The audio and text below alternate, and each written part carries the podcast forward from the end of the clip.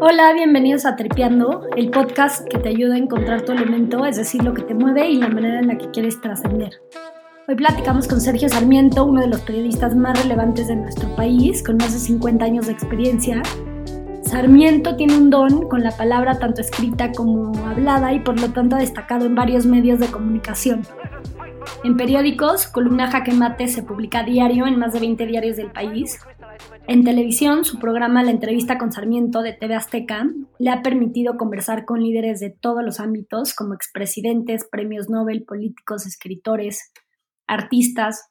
Ya son casi 3.400 conversaciones que ha tenido a lo largo de 24 años que lleva el programa al aire.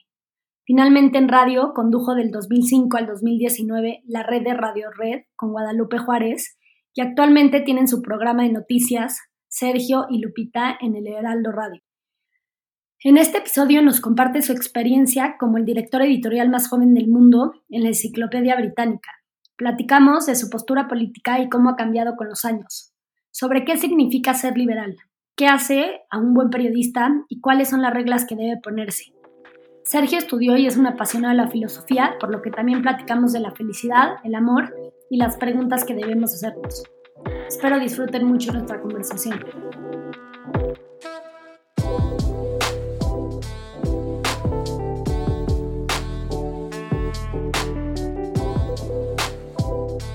Hola Sergio, bienvenido a Tripeando, es un privilegio poderte tener aquí. Y me encantaría arrancar hablando del tiempo, cómo te da la vida y cómo te organizas para hacer tanto, ¿no? Actualmente escribes diario tu columna de jaque mate en el periódico Reforma, tienes tu programa de noticias con Lupita Juárez del Heraldo, más tu programa de la entrevista con Sarmiento de TV Azteca y que lleva al aire más de 24 años. Así que, ¿crees que eres libre de tu tiempo? Bueno, soy muy organizado. Eh, me levanto muy temprano todos los días, inclusive los fines de semana. Eh, estamos conversando en un sábado, pero me levanté a las 4 de la mañana para, para escribir y para trabajar un rato. Eh, soy muy organizado y la verdad es que sí me da tiempo de hacerlo todo, pero porque soy muy organizado, así he sido siempre. ¿Cómo es tu rutina de día a día? Usualmente me levanto como a las 5 de la mañana, hago radio de 7 a 10, eh, usualmente hago o, juntas o grabaciones de televisión a las 11 de la mañana, trato de tener mi columna lista eh, de periódicos antes de las 3 de la tarde y en las ah, tardes, noches ya me lo tomo más tranquilo, leo, me preparo para otras cosas, a veces doy conferencias, eh, pero cada día es distinto porque, pues, por ejemplo, tengo programas de televisión distintos y los requisitos de grabación son muy diversos. Eh, los lunes, por ejemplo, tengo una participación en un programa de televisión en ADN 40 a las 10 de la noche con 40 minutos. Entonces ese día trato de dormir una siesta. Eh, pero los martes grabo la entrevista con Sarmiento, los miércoles grabo tercer grado de Televisa y, trato de ser muy ordenado. Claro. Y de todos tus trabajos, ¿cuál es tu consentido?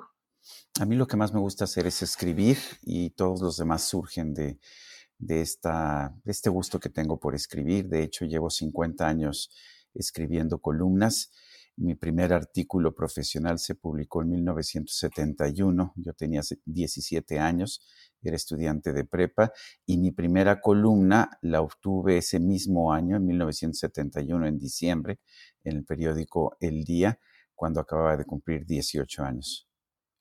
¿Y cómo es tu proceso de escribir la columna? Me imagino que has mejorado muchísimo eh, y lo has ido perfeccionando durante los años, pero ¿cómo funciona? Pues primero pienso qué es lo que quiero decir, eh, pienso el tema, escojo un tema y usualmente ya sé qué es lo que quiero decir.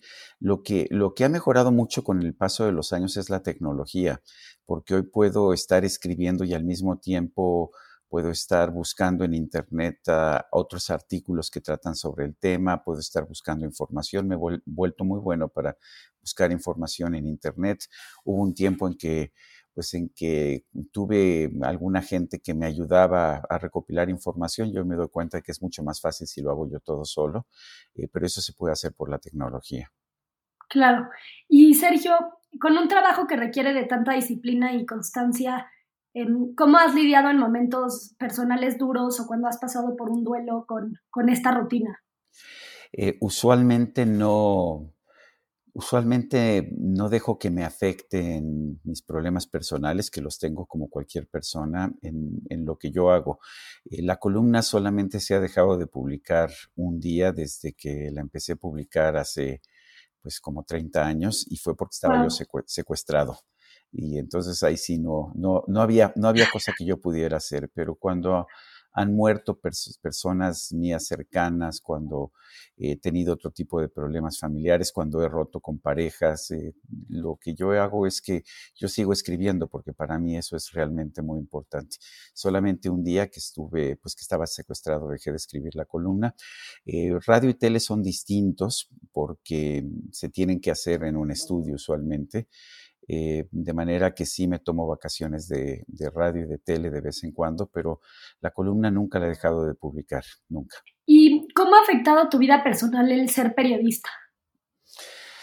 Pues eh, tiene sus ventajas y tiene sus desventajas. Eh, yo vivo solo y eso es una enorme ventaja porque sí puedo hacer las cosas que, yo, que yo quiero hacer eh, y yo organizo mi tiempo. Eh, mis relaciones personales han sido, han, sido usualmente con personas con las que, con las que yo no vivo. Y, ah, y eso para mí es una enorme ventaja. Tengo pues una, pues tengo relaciones personales además muy intensas porque pues sí soy una persona romántica, sí creo mucho en el amor, pero creo que para preservar el amor hay que vivir solo y eso es una de las razones por las que puedo mantener de hecho también esta, esta intensidad de, trabajo profesional. Claro, claro. Y Sergio, entiendo que antes de entrar a la televisión trabajaste como editor de la Enciclopedia Británica cuando tenías 22 años y luego te hacen director de la Enciclopedia Hispánica cuando cumples 24 años. ¿Cómo fue esta experiencia y cuáles fueron los aprendizajes de este trabajo? ¿Cómo te sirvió después para lo que haces? Bueno, cuando yo terminé la carrera en la universidad, que hice la carrera en Canadá, yo, yo me fui de México a los 17, trabajé de ilegal en Estados Unidos eh, entonces, después me fui a Inglaterra, terminé en Canadá, estudié filosofía y ah, ah, en 76, cuando yo tenía 22, me regresé a México y en ese tiempo, pues todavía podías conseguir ah, trabajo con anuncios en periódicos. Entonces vi un anuncio en un periódico y pues era un anuncio de la Enciclopedia Británica, además ponían el nombre de la empresa y yo siempre he sido un fanático de las enciclopedias, me las leo de hecho empezando por la A y terminando en la Z, eh, entonces me presenté a, hacer el examen, yo tenía 22 años, el pelo largo, llegué en mi moto y no me querían dejar hacer el examen porque estaba yo muy joven eh, pero porque no solamente estaba joven, sino que me veía más joven todavía. Finalmente insistí y les dije que llevaba yo ya este, pues, varios años de experiencia. Yo había empezado desde los 17, lleva, tenía 5 años de experiencia. Me dejaron hacer el examen, me dijeron, pero no te hagas ilusiones, hay más de 50 eh, solicitudes y, solamente hay uno o dos puestos, dependiendo de lo que decida el subdirector. Y, y, al día siguiente el subdirector mandó llamar a la, a la secretaria y le dijo, ¿quién crees que ganó el concurso? Y le dijo, no, ¿quién lo ganó? El niño.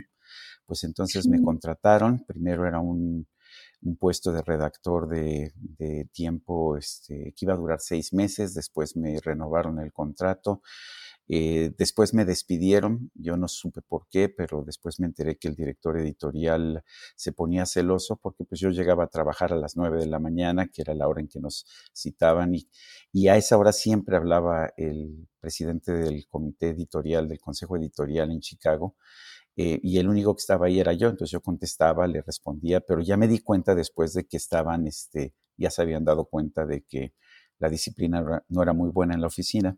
Entonces me despidieron y ah, empecé a trabajar en la Secretaría de Educación Pública con el maestro Enrique González Casanova como su asesor editorial y en una editorial, pero unos meses después ya me estaban buscando de la británica y me ofrecieron ser director editorial, el cargo de la persona que me había despedido. Entonces me convertí eh, en agosto del 78. y a los 24 años en la persona más joven en haber sido director editorial de de la enciclopedia británica en cualquier lugar del mundo.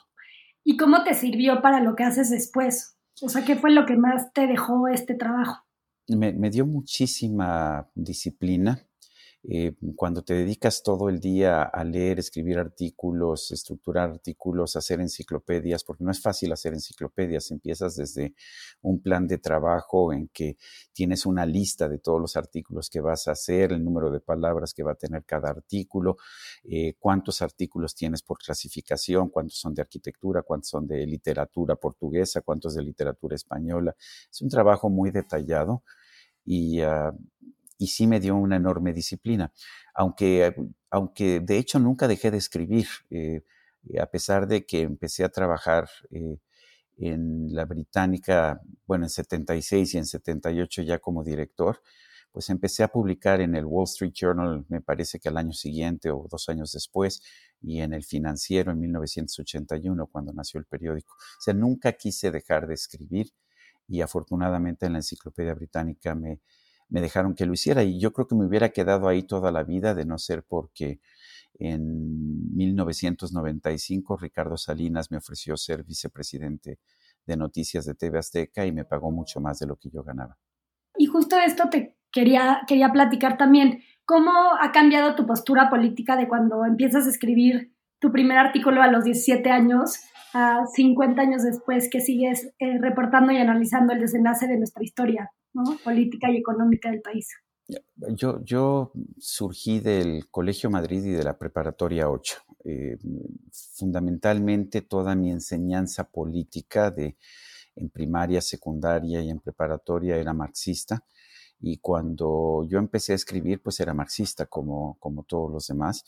Eh, fue con el paso del tiempo, particularmente en la universidad y después de leer un libro que se llama Anarchy, State and Utopia, Anarquía, Estado y Utopía de, Robert Nozick, un profesor de Harvard, que empecé a volverme liberal y empecé a defender eh, poco a poco las ideas liberales, o más bien me di cuenta de que yo pensaba que era marxista, pero que realmente yo defendía la libertad y que realmente que creía yo en la libertad. Eh, ya con el tiempo, con lecturas en el campo político, me fui dando cuenta que soy pues un liberal, una persona que cree en la libertad, en la libertad económica, en la libertad política, en la libertad personal, en la libertad religiosa, en la libertad sexual, en la libertad de decidir, hasta en la libertad de salir a bailar si yo quiero. Y hasta la fecha me considero un liberal. Ya, ya cuando tenía yo 25, 26 años ya me quedaba bastante claro que yo era, que yo era liberal. Y, y bueno, quienes me conocieron cuando estaba yo en la, en la preparatoria, eh, a, veces sorprendían porque pues yo me leía, me, leía Trotsky, me leía este, eh, por supuesto a Marx, eh, leía todos los autores ah, marxistas de ese momento. ¿Cuáles eran las ideas marxistas que te dejaron de hacer sentido? Em, empecé a entender que uno, que buscar la igualdad es imposible. Dos, que la intervención del Estado en la economía tiene consecuencias negativas y que de hecho genera más pobreza y más desigualdad. Eh, tres, que es un tema de, dignidad el que el Estado no se pueda meter en aquellos temas en los que tú puedes decidir, eh, que no se pueda meter en tus decisiones económicas a menos de que tengas daños a terceros. Eh, también me di cuenta de que era importante tener ah, una democracia y los estados marxistas que no tienen democracia o que tienen un solo partido político y dicen que tienen democracia porque tienen votaciones con un solo candidato, pues que no, no son aceptables. Me di cuenta también que es inaceptable que tanto el, gobierno o la iglesia te digan que puedes vestir con qué te puedes vestir o qué puedes eh, fumar o qué puedes beber o con quién puedes hacer el amor son absolutamente inaceptables. Eh, fueron mil cosas y, hasta la fecha me parece que yo suelo escoger de todas las soluciones posibles de cada problema que enfrento, casi siempre, no, no casi siempre, siempre escojo la solución que da más libertad, a menos de que haya razones muy fuertes para para escoger otras. Recientemente me hice una prueba política, un test político que no me acuerdo ahora quién es el que lo, diseña, pero salgo pues absolutamente liberal, eh, ligeramente tirando a la izquierda, y eso es porque sí creo en la educación pública y sí creo en la salud pública. Todo lo demás creo, ah, también creo por supuesto que el Estado se debe hacer cargo de la seguridad, todo lo demás creo que debe ser la persona o las empresas. También el régimen neoliberal ha demostrado pues tener sus deficiencias, ¿no? Sobre todo en temas de desigualdad. ¿Podrías comentar sobre un par de medidas que, que podrían atender estos retos o mejorar el régimen tal cual como es? Bueno, no sé muy bien qué, sea, que sean los regímenes neoliberales. No, nunca he conocido a nadie que me diga yo soy neoliberal y esto es en lo que pienso. Conozco lo que defienden los liberales, la libertad económica, la libertad política, la libertad personal, la libertad ah, individual. Y lo que te puedo decir es acerca de los regímenes liberales, que en realidad son muy pocos, porque incluso, por ejemplo, en Canadá, donde tienes un partido liberal en el poder, pues muchas de las políticas que se aplican no son liberales. Eh, en México, por ejemplo, no hemos tenido nunca un, régimen liberal. Eh, sin embargo, hemos tenido momentos en que hemos tenido mayores libertades eh, en lo económico, en lo político, en lo individual, en lo personal, y momentos en que las libertades se han restringido. Ahora, yo estoy convencido de que la desigualdad eh, la desigualdad es un problema, si lo quieres ver así, pues que no se puede resolver. Todos los seres humanos somos desiguales.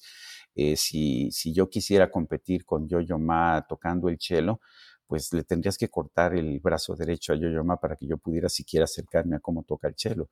Eh, si yo quisiera, eh, si yo quisiera, no sé, jugar eh, básquetbol como LeBron James, pues tendrías que cortar, tendrías que cortarle los, los pies y aún así yo creo que seguiría siendo mejor que yo. Para mí el problema no es la desigualdad. Eh, de hecho, si vemos un caso como el de China, China tenía una sociedad muy igual en los años 60, en los años 70, cuando Mao, Mao, Zedong, Mao Zedong era el, ah, el presidente de, China y sin embargo tenía una de las poblaciones más pobres del mundo. La pobreza extrema en China era pues el principal problema, pero la población era muy igual hasta donde podemos ver porque las estadísticas de esos tiempos no son muy... Ah, no son muy exactas, eh, podemos suponer que la desigualdad era casi inexistente, pero la pobreza enorme. Cuando empiezan las reformas eh, las reformas económicas ah, de Deng Xiaoping eh, después de la muerte de Mao, particularmente a partir de 1979-1980, ves dos procesos que son muy interesantes en la economía de China. Ves ah, un crecimiento económico cada vez mayor, ves una reducción enorme de la pobreza, la mayor reducción de la pobreza extrema en el mundo en toda la historia de la humanidad se registró a partir de las reformas de Deng Xiaoping y ves también un incremento enorme de la desigualdad. Y sin embargo, no veo que los chinos quieran regresar a la pobreza de antes para tener ah, una, mayor, ah, una mayor igualdad. Eh, yo creo que el problema no es la pobreza, el problema no es la desigualdad, perdón, lo contrario. Para mí el problema es la pobreza. Y ah, veo que en todo caso la desigualdad suele ser una consecuencia de una serie de factores, pero para mí el problema que un gobierno debe tratar de resolver es el problema de la pobreza. Y el problema de la pobreza no se resuelve eh, el problema de la pobreza no se resuelve con una mayor intervención del gobierno en la economía, sino todo lo contrario, con una mayor libertad económica. Y eso lo hemos visto en distintos países. Aún así, por ejemplo, curiosamente, en México, eh, en el ah, periodo de, que va de Carlos Salinas de Gortari o de Miguel de la Madrid, de Carlos Salinas de Gortari, que es el que utiliza el presidente López Obrador y que llama neoliberal, hasta Enrique Peña Nieto, hay una disminución de la desigualdad eh, y en cambio en, los tres años que lleva Andrés Manuel López Obrador hay un aumento de la desigualdad. ¿Y por qué? Porque vemos de hecho cuando hay crecimiento económico suele haber una disminución de la desigualdad y cuando no hay crecimiento económico, que no lo hemos tenido en los últimos tres años, hay un aumento de la desigualdad.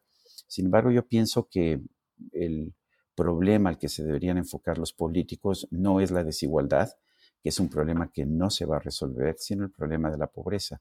Y lo peor de todo es que cuando los políticos dicen que quieren combatir la desigualdad, eh, lo hemos visto, por ejemplo, en Argentina, lo hemos visto en Venezuela, lo hemos visto en México en distintos puntos de nuestra historia, el resultado que se logra eh, no es reducir la desigualdad, porque eso no ha ocurrido, sino aumentar la pobreza. Yo estoy en, desacuerdo con estas políticas populistas que en un momento determinado, en lugar de disminuir la desigualdad, lo único que logran es aumentar la pobreza.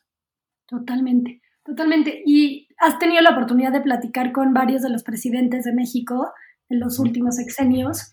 Eh, ¿Hay ciertas características que, que sientas que todos tienen en común? Yo creo que cada presidente es muy distinto. He conversado personalmente, ya sea cuando eran presidentes o posteriormente, eh, con todos desde Luis Echeverría hasta Andrés Manuel López Obrador. Eh, por supuesto, una de las características, con muy pocas excepciones, es eh, la forma en que el ocupar la presidencia te vuelve egocentrista, eh, claramente cuando eres presidente de un país, o por lo menos quizás con las, con las reglas que tienes en México, empiezas a pensar que tú tienes todas las soluciones, que puedes dictar eh, cuáles son las políticas públicas de cualquier gobierno, pero nunca escuchar. Esa sería la, la condición que, que yo pienso es más común. Eh, hago dos excepciones que me parece que son los presidentes que más han escuchado en un momento determinado, serían Miguel de la Madrid y Ernesto Cedillo. Todos los demás son muy egocentristas eh, a veces hasta narcisistas. Hemos tenido varios casos de presidentes narcisistas y su principal característica es que escuchan, que escuchan poco y que piensan siempre que la única solución posible es ah, la que ellos eh, la que ellos sugieren. Por eso pienso yo que más que estar cambiando presidentes, eh, o más que pensar que un presidente es el que, el que establece que un país pueda salir adelante, eh, lo que tienes que tener más bien es un sistema político en que haya suficiente alternancia de partidos en el poder, que haya los contrapesos institucionales suficientes como para que el poder de ningún presidente pues te haga vencer las... Ah, eh, pues, las políticas públicas ah, sanas que se hayan establecido en algún momento. Y creo que los países que tienen eh, mejores niveles de desarrollo y políticas ah, públicas más eficaces lo han logrado. Son países de los que a veces no sabes ni siquiera quién es el primer ministro o quién es el presidente. Me refiero a países como Nueva Zelanda, como Dinamarca, eh, países como, eh, como pues, Suecia, que saben tomar decisiones, saben corregir eh, en un momento determinado sus políticas públicas y que no dependen de decisiones personales, sino dependen de consensos y de las posiciones que puedan defender aquellos que tienen un mayor conocimiento técnico sobre las políticas públicas. Claro, claro. ¿Y crees que en este sexenio, sexenio ha habido un retroceso en materia de libertad de prensa? Em, a ver, hasta donde yo puedo ver, eh, seguimos teniendo libertad en términos eh, estrictos. El gobierno no está censurando, aunque sí hay algunos medios de comunicación que han censurado para, pues porque quieren quedar bien con el presidente. A mí, por ejemplo, me despidieron del grupo Radio Centro, donde yo llevaba 34 años, tenía la conducción de un programa de radio junto con Guadalupe Juárez y teníamos el número uno en los ratings, por lo menos según eh, la empresa Ibope, según las encuestas del periódico Reforma también. Sin embargo, nos despidieron y nos despidieron porque querían gente de izquierda, querían gente cercana al presidente. Pensaron que así el presidente les iba a dar más dinero. El presidente no les ha dado más dinero. Me parece que eso fue un error estratégico por parte de, quienes tomaron la decisión. Yo nunca me consideré mártir ni nada porque siento que pues los dueños de un medio tienen derecho a escoger a, los colaboradores de su medio. Y de hecho conseguí trabajo al día siguiente en el Heraldo Radio y estoy muy contento con lo que está pasando en el Heraldo Radio. El propio presidente públicamente dijo que no me había censurado, que él no había pedido mi destitución y la verdad es que le creo. Hablé en algún momento con Jesús Ramírez, este, él me invitó a comer, o más bien yo lo invité a comer, o nos buscamos y comimos juntos Eh, y lo que me dijo él es nosotros no estamos, no, pedimos nunca el despido de nadie y le, creo la verdad. En mi caso en particular creo que eso es lo que pasó. vimos también la salida de Carlos Lorete Mola eh, de Televisa. Creo que eso fue también parte de una diferencia entre Televisa y Lorete Mola, pero no tengo certeza porque pues no, no, no fui, digamos, no estuve involucrado en ese proceso. Pero en términos generales, el presidente creo que no ha censurado pero el presidente sí ha tenido un acoso constante a, quien quiera que piense diferente, los descalifica constantemente, los llama conservadores, los llama neoliberales. Eh, no sé bien que sea neoliberal, pero en realidad es, una, es un adjetivo peyorativo más que una descripción de una posición política. Pero bueno, eh, además los junta, entonces resulta que quienes no piensan como él son conservadores y neoliberales. No se da cuenta que hay una contradicción o que habría una contradicción en los términos. Los acusa a todos de corruptos. Ah, y bueno, pues me parece que sí está generando una situación de, linchamiento que me parece preocupante. Hemos visto también casos como, por ejemplo, la Secretaría de la Función Pública, que en una decisión claramente política buscó inhabilitar a una revista como Nexos, eh, cuando pues claramente la decisión era política. Eh, es, un, es censura, pues de alguna forma sí lo es, porque era un poco tratar de destruir a, a esta revista por el hecho de que, de que tiene puntos distintos a los que tiene el presidente de la República. Y bueno, pues finalmente eh, lo que hemos visto, sin embargo, no tiene nada que ver con lo que veíamos en los tiempos de, eh, en que el PRI era dominante. Me tocó a mí empezar, de hecho, mi, mis trabajos eh, como periodista cuando Luis Echeverría era presidente y ahí sí había presiones durísimas y también durante el sexenio de Miguel de la Madrid sufrí en carne propia eh, los, ah, las presiones que venían de la Secretaría de Gobernación, eh, que curiosamente encabezaba alguien que hoy está en el gobierno de la República, que es Manuel Bartlett. de manera que lo que yo diría es que en este momento no siento que haya una censura abierta, pero también siento que la libertad de prensa se gana pues todos los días con todas las batallas. Si te echas para atrás, si, eh, si el presidente te cuestiona y entonces dice, te da miedo, si el, los dueños de la empresa en la que, colaborado, en la que colaboras eh, se asustan porque el presidente los está amenazando, porque alguien, algún periodista en el medio dijo algo que le molestó al presidente, pues entonces sí puedes empezar a tener restricciones.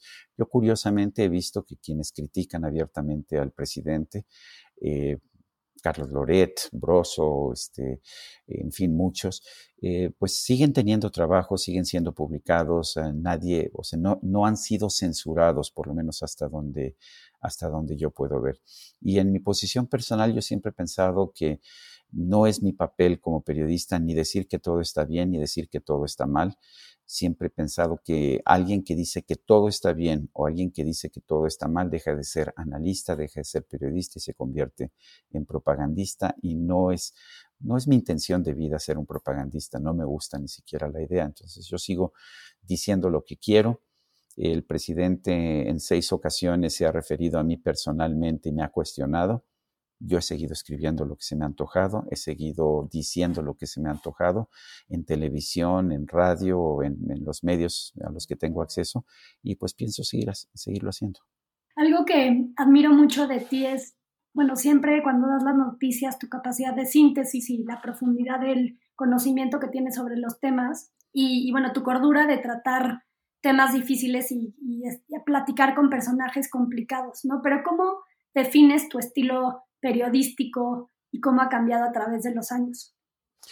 Bueno, el otro día encontré, porque no, ya no lo encontraba, pero finalmente encontré eh, el primer artículo que publiqué en 1971. Se publicó, si no mal recuerdo, por ahí del 18 de junio. Era sobre el halconazo del 10 de junio de 1971. Y lo curioso es que encontré más o menos la misma, a pesar de que eran mis tiempos todavía de izquierda, de marxista, eh, la verdad es que encontré fundamentalmente el mismo tipo de de filosofía periodística que, sigo manteniendo. Es, y lo primero que, que, tiene uno que hacer como periodista es tener los hechos correctos, saber qué es lo que pasó. Si vas a hablar del halconazo de, del 10 de junio de 1971, lo primero que tienes que hacer es saber exactamente qué ocurrió. Y lo segundo es, en todo caso, presentar tu punto de vista. Eh, yo eso es lo que trato de hacer en mis columnas. Eh, suelo primero decir, bueno, estos son los hechos que tenemos, o esta es la declaración del presidente, o esto es lo que eh, sucedió en tal lugar, y ahora viene mi punto de vista. Y eso es lo que trato de hacer. Y no creo que haya cambiado mucho mi posición ni la forma de hacer periodismo de opinión eh, pues desde que, desde que empecé a hacerlo en, los años 70. Eh, veía yo también hace algunos años eh, algunos artículos que publiqué en el Wall Street Journal y la verdad es que siguen siendo artículos que yo firmaría en cualquier momento a pesar de que los publiqué en los años 80 y en los años 90. de manera que no siento que haya cambiado mucho, que haya cambiado mucho mi actitud. Quizás ahora como soy más conocido, eh, genero más controversia. Antes, pues, eh, cuando escribía nada más en el periódico El Financiero o en el Wall Street Journal, eh, periódicos impresos, pues la gente, mucha gente no sabía quién era yo. Y ahora que salgo en televisión, muchísima gente sabe quién soy yo. a veces me asombro de encontrar este en por ejemplo, en redes sociales, eh, que se han vuelto indispensables. Eh, también algunas eh, descalificaciones a mi persona que lo único que me dicen es que esas personas nunca me han, nunca me han, han escuchado mis puntos de vista, nunca me han leído y que simple y sencillamente su trabajo es insultar o su trabajo es descalificar. Pero entiendo también que eso es inevitable en un, en un medio sin filtros como pueden ser las redes sociales. Claro. ¿Y te pones eh, ciertas reglas como periodista? Pues a ver, me pongo ciertas reglas, sí. Yo creo que lo primero que trato de hacer siempre es que mi información esté verificada. Eh, trato de que mi información sea cierta. Esa es mi primera regla. Eh, cuando alguna vez me ha tocado hablar ante, ante jóvenes estudiantes de periodismo, siempre me preguntan, bueno, ¿qué es lo que hay que hacer? Es que hay que ser muy valientes, ¿verdad? Para ser periodista. Les digo, pues antes de ser valientes, mejor tienes que, tener bien tus datos, tienes que tener bien tu información, eh, saber, saber contrastar información, saber verificar tu, tus datos para ver si no te estás equivocando. Si te equivocas, tienes que reconocerlo. Pero para mí la base del periodismo es, ah, en primer lugar, tener información correcta y después expresar tus puntos de vista. Y sí, lo primero que trato de hacer en columnas o en comentarios es primero decir cuál es la información que hay, eso me parece lo más profesional, y después expreso mis puntos de vista. ¿Son los puntos de vista de un liberal? Pues sí, son los puntos de vista de un liberal. Todos tenemos nuestras ideologías y todos tenemos nuestros pensamientos personales y eso es lo que, lo que yo pienso también en particular. Eh, sí defiendo las ideas de la libertad, prefiero Prefiero ver competencia en un mercado abierto que ver monopolios, ya sea públicos o privados, y no estoy de acuerdo con que el gobierno te diga eh, qué debes fumar o qué debes beber o cómo debes comportarte, y, y no estoy de acuerdo tampoco en que el gobierno intervenga y que genere monopolios en la política porque son igualmente dañinos que los monopolios en la economía. ¿Y hay ciertos consejos que te hubieran gustado que, te los, que te los dijeran cuando empezabas a escribir? ¿O que tú pues ahora se los das a los... Siempre tuve, siempre tuve, todos tenemos mentores y yo tuve varios mentores a, a lo largo de mi vida. Uno de ellos fue de, a ver, quizás mi, bueno, quizás mi primer mentor eh, eh, ya en serio fue Jack Dodge, que era el presidente del Consejo Editorial de la Enciclopedia Británica, que fue el que me eligió a los 24 años para ser director editorial de la Enciclopedia Británica en Latinoamérica y España. Eh, y lo que me decía es, siempre verifica tu información, siempre verifícalo. Y cuando empecé a hacer periodismo, eso es lo que hacía.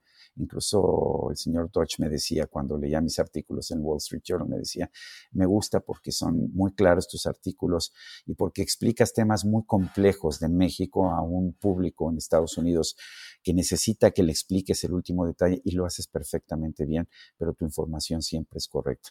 Para mí, lo que me decía Jack Dodge, John, V. Dodge, para usar el nombre completo, fue maravilloso. Otro de mis grandes maestros fue Rogelio Cárdenas. Él es el abuelo del actual Rogelio Cárdenas Estandía, que está en el Universal, y el padre de Rogelio Cárdenas Sarmiento, que, fue director del financiero. Él fue el fundador original del financiero y don Rogelio, con quien yo trabajé durante, durante muchos años, juntos hacíamos los editoriales del periódico El Financiero. Eh, también me insistía en que la información fuera correcta, que no fuera visceral, que para mí es muy importante. Yo he hecho mucho mucho periodismo de opinión más que, más que ser reportero. Eso es lo que más he hecho en la vida. Y, me enseñó también a, hacer, a buscar un público. Me dice, si no atrapas al público en tu primer párrafo, ya se te fue. Ya no lo vas a pescar en ninguna parte del artículo. Me enseñó que, que el primer párrafo, las primeras frases de un artículo tienen que tener un gancho, tienen que atrapar al lector para que ya el lector pueda seguir leyendo el resto del artículo. Y después, pues bueno, tuve, tuve distintos mentores a lo largo de la vida, pero son dos de los que me acuerdo en este momento y que señalan cosas que, yo sigo respetando. Eh, que el periodismo tiene que atraer al público, el periodismo aburrido eh, se vuelve irrelevante, y dos, que el periodismo sea correcto en su información. Perfecto. Y en tu libro la, palabra y los escritores recopilas algunas de las entrevistas más importantes que le haces a escritores reconocidos como Carlos Fuentes, Vargas Llosa, Javier Velasco, Aguilar Camín. Sin embargo, me quedé con muchas ganas de, de, escuchar tu opinión acerca de estas conversaciones, ¿no? ¿Qué aprendiste de estas entrevistas y qué comentarios se te quedaron grabados hasta ahora? Fíjate, fíjate que, Paulina, que cada género periodístico tiene sus reglas. He hablado mucho del periodismo de opinión porque es quizás lo que más me gusta. Eh, la verdad es que cuando yo empecé a hacer la entrevista con Sarmiento, no me gustaba la entrevista. En los periódicos, en el periódico El, Financiero en que trabajaba hasta entonces, eh, usualmente yo no, a mí no me gustaba hacer entrevistas. Y también la entrevista la empecé a hacer en TV Azteca en 1997, por, también por una petición de Ricardo Salinas, que me dijo, sabes que estoy viendo las campañas y lo único de lo que me entero de, de los candidatos políticos es, son sonidos de 6 segundos, de 20 segundos, y no me entero realmente de lo que, de lo que quieren decir, de lo que van a hacer y me dijo que, que, él quería este, un programa de entrevistas y me dijo, ¿por qué no lo haces, uh, por qué no lo haces durante esta temporada política, durante la campaña del 97? Y hazlo tú para que no contrates a nadie y ya después este, paramos el programa. Eh, después de dos o tres meses, este, pues ya lleva 24 años este programa. Eh, ¿Por qué no expreso mis posiciones sobre, sobre los escritores o, sobre los políticos? Porque hay un volumen anterior de entrevistas que es sobre, sobre políticos. Eh, porque siento que la magia de la entrevista es dejar hablar al entrevistado.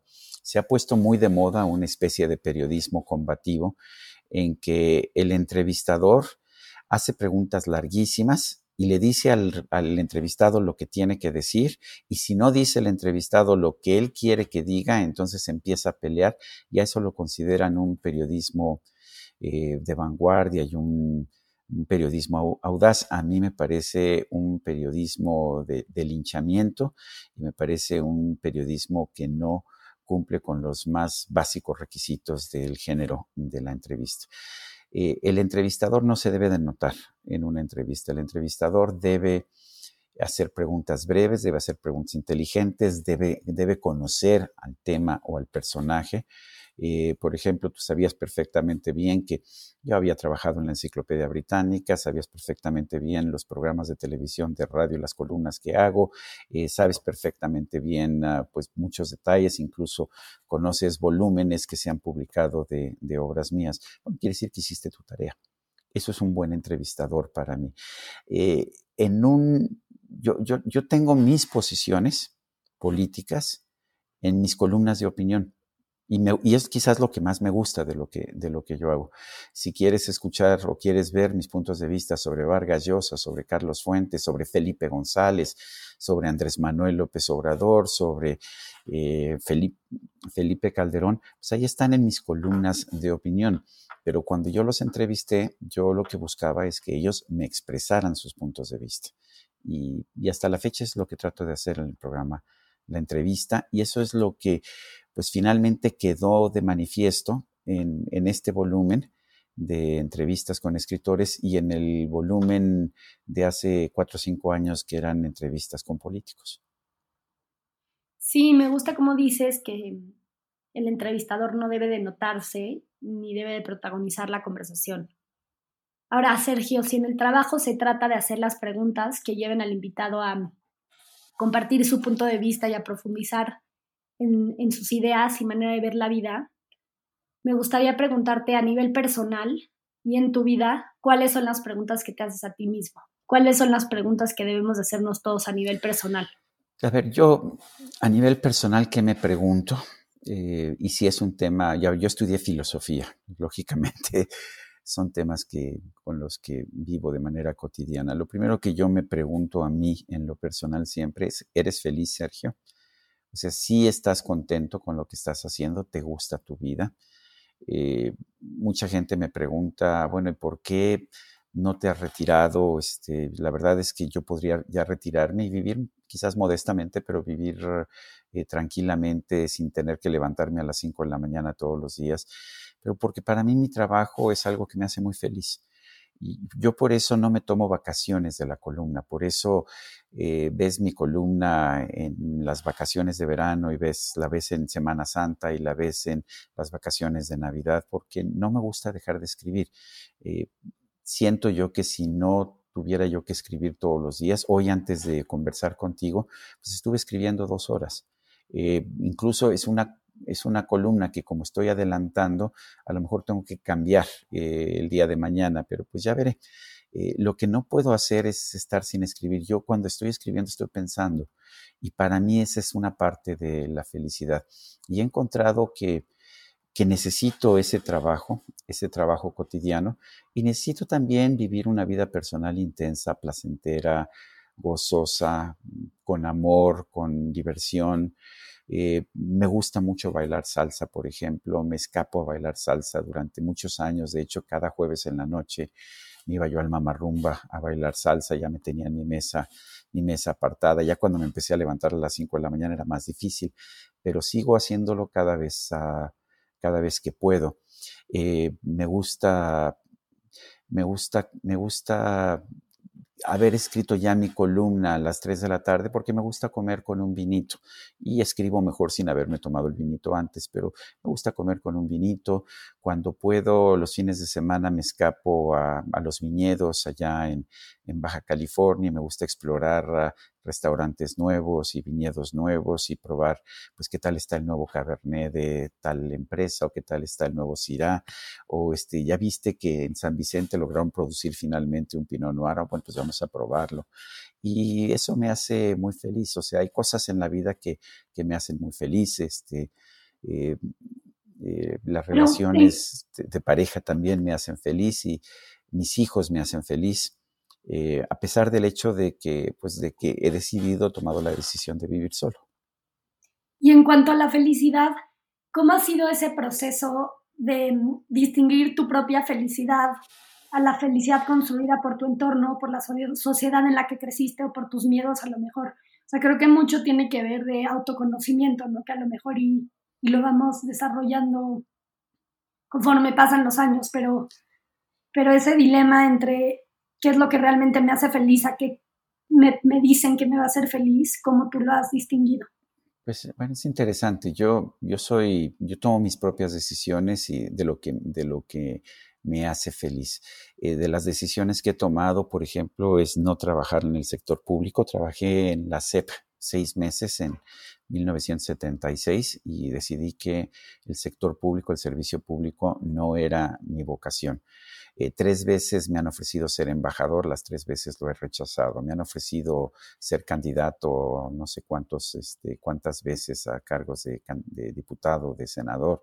Me han ofrecido puestos en el sector público. Yo he decidido que esa no es mi vocación. Entonces, lo primero que, que he aprendido es que a mí me gusta mi trabajo y mi, y mi trabajo es el periodismo. Y siento que mal que bien, con mi trabajo como periodista he tenido una influencia sobre la sociedad.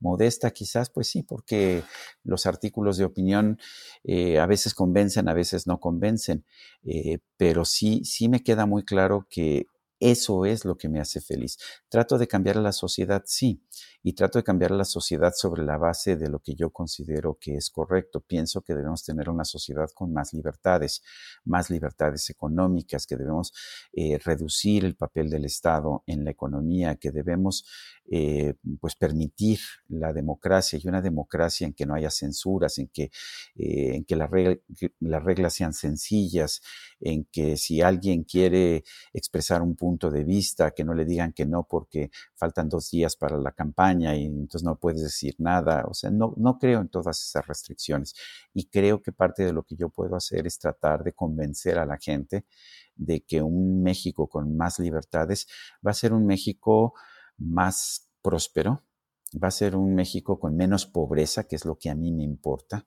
y va a ser un, México más feliz, que también es algo que me importa mucho. Eh, trato de hacerlo.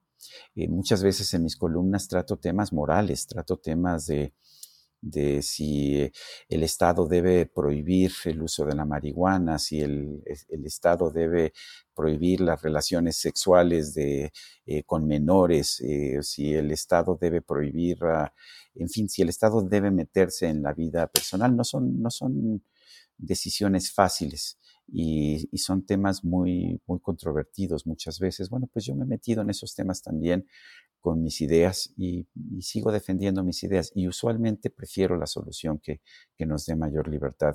Estoy convencido que nos va a dar mayor prosperidad, pero digo, y lo vemos los, en los índices de libertad económica del mundo, los países con mayor libertad económica son también los países más prósperos.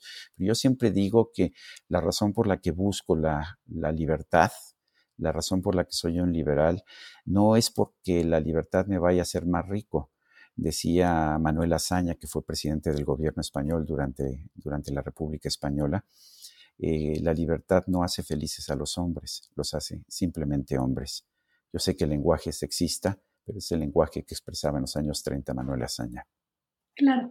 Y Sergio, para concluir, hay dos preguntas que les hago a todos mis entrevistados y una es, para ti, ¿qué es el amor? ¿No? ¿Qué consejos le das a tus hijos y a los de nuestra generación sobre el amor? Yo creo que a mis hijos no les doy consejos sobre el amor. Uno siempre quisiera evitarle a los hijos los corazones rotos eh, y decirles, no, no cometas los errores que yo cometí, pero yo ya me di cuenta de que en eso no, no, debes, no debes meterte. Eh, yo a lo mejor no te sé definir qué es el amor, pero sí sé cuando he estado enamorado y he sido muy feliz cuando he estado enamorado. Eh, mis hijos lo que les digo es, no te importe lo que te diga el mundo, si te dicen que, ese amor no es correcto por razones económicas, por razones de género, por razones de lo que sea, mi respuesta siempre es tú no hagas caso. Si tú estás enamorado, si tú estás enamorada, adelante, porque pues finalmente el amor es una de las de las condiciones indispensables para tener para tener una vida feliz. Eh, y, siempre les digo, a ver, no hay reglas en el amor, eh, hay amores que duran toda la vida, sí los hay, pocos, pero los hay, hay amores que duran eh, quizás cinco años, diez años, hay amores que duran un mes y hay amores que duran una noche. Yo lo que les digo es, adelante, no tengas problemas, no te dejes atar por atavismos morales que vienen de, de, una religión de hace dos mil años. Eh, lo que tienes que tratar de ser es ser feliz y si estás enamorado, pues hazlo, eh, acéptalo, trata de no hacerle daño a nadie. Esa es quizás la otra, la otra regla en todo lo que, lo que hago, es no le hagas daño a terceros, si lo puedes evitar. Pero pues si estás enamorado tienes que aceptarlo. Mi, quizás mi, mi único consejo que, que, les he dado a mis hijos es ah, no, no debes nunca estar avergonzado de amar. Gracias. Y por último, y aparte inevitable hacerte esta pregunta cuando de fondo tienes tu biblioteca impresionante, es que, ¿cuáles son los escritores, filósofos, periodistas que más te han marcado como escritor y algunos de los libros que más influencia han tenido en ti? Ay, mira, leo tanto que, me gustan muchísimos, pero a ver, claramente eh, en la adolescencia el que más me marcó fue Albert Camus el extranjero primero, pero después el mito de Sísifo, el L'homme revolté, el, rebelde, que como le pusieron en español, me, marcaron poderosísimamente. Y también, pues, el, su gran contendiente de aquella época, Jean-Paul Sartre, Le Mansal, Las manos sucias, eh, La náusea, eh, el, ser y la nada, el existencialismo es un humanismo. Me parece que los dos me marcaron en un principio y curiosamente solo después fui llegando a autores más sutiles dentro del existencialismo, como Simone de Beauvoir, que hoy pienso que fue muy superior a Jean-Paul Sartre, pero cuando los leí la primera vez no, no, no lo entendí cabalmente.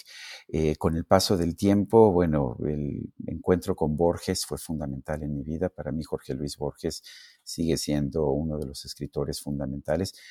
Eh, quizás por su propio amor a las enciclopedias. Él estaba enamorado de la undécima edición de la Enciclopedia Británica y de hecho yo tengo una undécima edición de la Enciclopedia Británica, es la de, se publicó entre 1910 y 1911.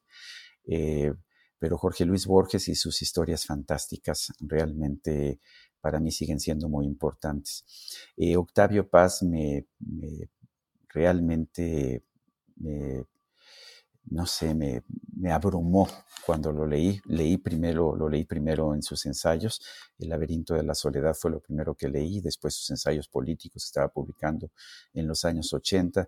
Después me tocó conocerlo y me tocó tratar con él, incluso ser amigo de él. Eh, le decía yo don Octavio y me decía Sergio, soy Octavio. Y yo le decía, sí, don Octavio. no había forma de cambiar eso y de hecho poco antes de morir, unas cuantas semanas antes de morir, que el gobierno de Ernesto Cedillo le hizo un, este, le hizo un homenaje allá en la casa de, Alvarado en que estaba viviendo en Coyoacán después de que se quemó su, mm, su apartamento aquí en el Paseo de la Reforma. Este, él hizo unas palabras, eh, improvisó unas palabras maravillosas sobre el sol, porque era una mañana muy fría si no mal recuerdo, era febrero o principios de marzo, pero una mañana muy fría. Incluso se pensó en suspender el evento porque ya estaba muy mal Octavio. Y ah, finalmente lo sacaron en su silla de ruedas y empezó a salir el sol. Y entonces él dejó a un lado el texto que llevaba y empezó a improvisar una especie de pues no sé si poema o ensayo sobre el sol y sobre la libertad que me pareció realmente hermoso. Después eh, eh, habíamos muy pocos invitados, quizás 50, una cosa así, entonces hizo una fila para ir a saludar a, don Octavio, yo me puse hasta atrás porque estaban, no sé, Enrique Krause, Guillermo Sheridan, todo, todos los discípulos de, de Paz, yo me puse hasta atrás y finalmente llegué. Y entonces lo saludo y le digo, don Octavio, ¿se acuerda de mí? Soy Sergio Sarmiento y me dice, Sergio, ¿cómo no me voy a acordar de ti si te leo todos los días? Además te dije que me dijeras Octavio y además me prometiste que me ibas a seguir viendo y hace años que no me visitas. Entonces estaba ahí Marillo, su esposa, y le digo, ¿sabes qué? Ahora mismo me organizo y te vengo a ver en las próximas semanas. Ya no lo pude ver otra vez. Murió. Pues Sergio, muchísimas gracias por tu tiempo y por esta conversación tan increíble. Muy bien. Paulina, gracias por la, por la entrevista y te felicito. Me gusta una entrevistadora que se prepara para hacer una buena entrevista.